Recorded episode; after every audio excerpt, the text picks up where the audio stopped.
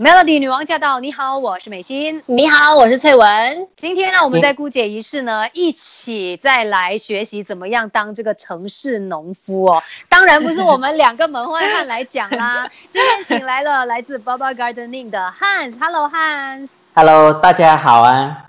对，那其实之前汉斯跟我们分享了很多，我相信也撩起了大家的种菜欲望。可能请汉斯来让我们大概了解，哎，它有分为哪几个阶段呢？好的，呃，我们在种菜的步骤这里其实有啊，大概有几个步骤。第一个，呃，我们要选择适合的种植地或者是适合的花盆。然后第二个，我们要准备啊适合的土壤。第三个，有育苗或者是播种，这个我们等下会谈到。第四个，适时适量的浇水。第五，我们要定期施肥；第六，我们要定期的防虫；然后最后一块呢，就是采收的这个部分了。哇，可以直接跳到最后一个吗？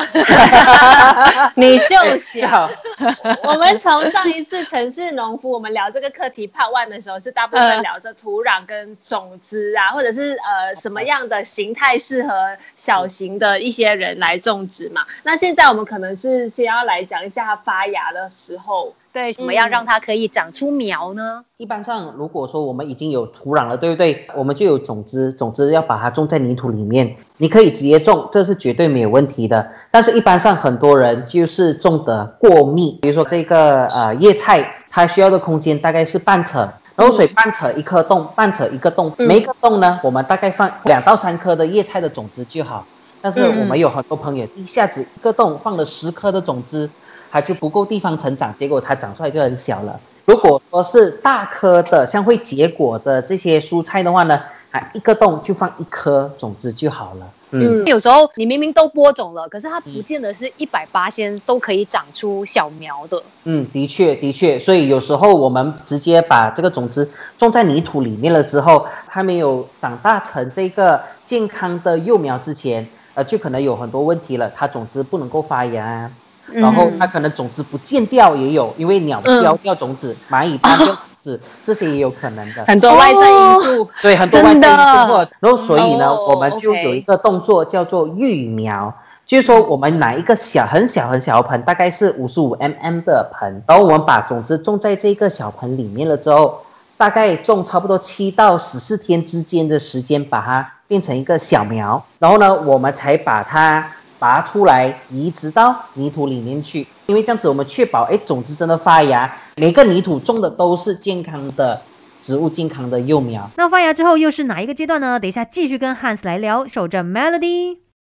Melody 女王驾到！你好，我是美心。你好，我是翠文。今天呢，我们在姑姐仪式呢，一起再来学习怎么样当这个城市农夫哦。请来了来自 Baba Gardening 的 Hans。Hello，大家好啊！像是我经常听到身边的朋友说，他们会给他们的植物换盆，就是从小的到呃要给它长成一个更大的植物的时候，它就需要一个更大的空间。对，这个就是育苗，然后长大了之后，它换到比较大的盆，这个叫移植哈。那个要注意的地方有什么呢？移植的时候会不会有什么危险？因为想象。我们搬家都会有一些状况啦，植物要搬家要移植的话，它是不是也会有一些状况？基本上，如果当你种出一个好的幼苗的话呢，移植就不是太大的问题了，它根部很壮。它的茎很粗，然后基本上你可以不用这么担心的把它移到这个比较大的盆里面。哦，我们前置作业要把它给做好了，把这个小朋友养的白白胖胖的，就有什么东西它都不是一个问题。的确。那浇水的时候，哎，我有没有跳步骤？对，育幼苗之后就到浇水。浇水，对。我们有一些朋友喜欢在什么时候浇水呢？就是傍晚的时候吧。哎，我们有比较多朋友喜欢傍晚的时候浇水，为什么呢？因为放工回来之后就直接给它浇水啊，对不对？很很适合种植的那个人他的心情啊，然后就觉得哎呦，浇水我啊，我浇水的时候看到水流出来浇在植物上就很疗愈啊，很多朋友是这么说。但是其实我们建议呃下午四点过后是不要浇水的。哦，竟然是这么大的误区啊！因为我们科学有读过。植物进行光合作用，它需要什么呢？需要阳光、水分和空气，对不对？嗯。好，那但是晚上又没有阳光啊，晚上它不能够进行光合作用啊，所以它就不需要水分了。所以这个时候，如果你浇水的时候，哎，它的水就是泡着根部，根部没有办法积水，所以根部就很容易烂。原来如此，对，所以尽量在白天的时候浇水，然后要浇水要浇多少呢？就是呃每一天一次。啊，然后呢，我们又可以用我们的食指来去测量这湿度，所以大家要记得，除非除非真的呃像很多人比较忙，他真的忘了两天没有浇水了，好，那那我在晚上浇那么一次就好，而过后呢，我就尽量不要在晚上浇了。啊。哦，就是至少是一个紧急补水的状态，还算 OK。可是如果你一直以来它都很湿润，你还晚上去浇水，它就太多的爱，啊，太多的爱了，的确是这样子。对，这就是溺爱了啊，所以对你的植物反而是没有好处的。原来是这样 啊，学到东西了。那等一下呢，我们就要来聊关于种植的过程当中施肥的部分应该怎么样。Melody。Melody 女王驾到！你好，我是美心。你好，我是翠文。今天姑姐仪式，我们来学怎么样种菜，就请来了种菜达人有汉。是的，来自 Baba Gardenings。那讲到这里呢，其实我们就要提到施肥这件事情了。是不是每一种植物都需要施肥呢？的确的哈，有很多朋友就以为，哎，种菜不需要施肥，为什么呢？他们就会说，哎，你有看过森林施肥吗？我讲说没有啊，森林都不用施肥，它怎么能够长大呢？但是，假如如果我们要在短时间以内，我们要种植然后采收来吃的话呢，我们就一定要去施肥，每一种蔬菜都需要。然后我们怎么去施肥呢？呃，大家想办法记得一下哈，嗯，就是呃所有的包装上面其实它有三个号码，嗯，三个号码照这排来，它是代表什么呢？叫做氮磷钾 M，哦，一些营养素吗？对，它的营养素 NPK 的这个营养的含量。所以，假如是说如果我们是种植这个叶菜的话，就是它要吃它的叶子的话呢，就要放第一个号码比较高。就是 N 比较高、氮比较高的肥料，OK。然后如果说你是种植瓜果类的话呢，哎，刚开始我们还是要放氮比较高，就第一个号码比较高的肥料。为什么？因为它要先长叶子，OK。然后一个月之后呢，它开始开花了，OK。它需要先开花才能够结果，所以在开花的时候呢，我们就要放第三个号码比较高的，也就是钾或者是 K 比较高的肥料。所以很多的水果或者是瓜果。都需要钾比较高，然后当然在家里我们能够种植的话，我们就尽量去使用这个有机肥料。啊，因为有机肥料它是不含重金属的，然后好的它就不含这个致病的病菌，所以在家里它能够吃的安心。然后有机肥料呢，除了是养分，它里面还有很多的这个纤维，OK，所以放进土壤里面了之后呢，它泥土就会松软。啊，它不会越越重越硬。所以像刚才我们说香蕉里面有那个钾嘛，我可不可以吃完直接把香蕉香蕉皮就给我的植物一起吃？哎，本应如此，不过不行，因为所有的有机材料它一定要经过发酵。分解，然后呢，它才能够给植物吸收。然后，如果你直接把香蕉皮或者香蕉直接丢在那边，它分解的过程中啊，其实它对植物它是有某程度上的伤害的，它会太咸，重口味了一点。所以，它分解了之后，让它变成一个植物可以容易吸收的肥分，然后这样子的话是最好的。啊，这样对，突破大家的迷思，因为人家跟你讲说，我就丢那种营养给我的菜吃就好了，是不能够这样哦。哎，但是我们有一些朋友，你一定有听过，就是哇，他家里有一个地方，他就在那个庭院里面挖一个洞，然后把所有的这个蔬果丢在那个洞里面给它分解，哎，这个也是一个可以做的做法，但是它放在洞里面的时候，呃，要给它分解差不多三个月、四个月以上才能够拿来这个食。这样，嗯。好，那等一下继续跟汉斯来聊关于种菜的点点滴滴。守着 Melody，Melody 女王驾到！你好，我是美心。你好，我是翠文。今天线上除了我们两位女王之外呢，还有 Baba Gardening 的 Hans，，欢迎 Hans。大家好啊。那接下来的步骤就是来到防虫了吗？啊，的确，的确，如果没有动作的话，到最后会怎样呢？就我们菜一定会给虫吃掉了，对不对？啊，这么重要啊！我以为说我们种在阳台什么之类的，可能不会有什么蚊虫。呃，它比较少几率有这个困扰，但是如果万一虫它真的来的话呢，它的破坏力有时候你是来不及去救它们的啊，这样子。所以预防胜于治疗，在家里种的话，我们就用安全有机的方式来防虫，让我们家人可以安心的吃。比如说，哎，我们呃有遇到植物的叶子上面，它经常被虫吃到很多洞。嗯，对对对对对。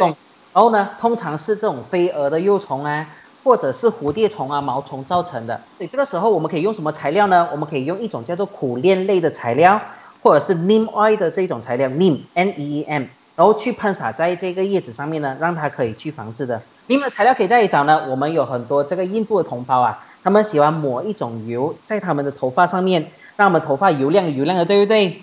啊，然后有一种很特殊味道，对不对？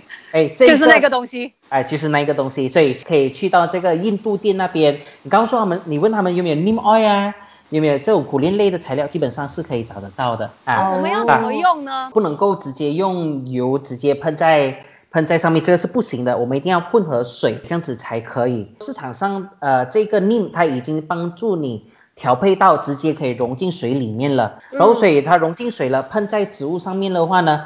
诶，这样子的话，它会影响到这些害虫的胃口，让他们不能够吃东西，然后这样子减少它们。哎，然后这个我们人吃会怎样吗？我们不会怎样的，这一些都很安全。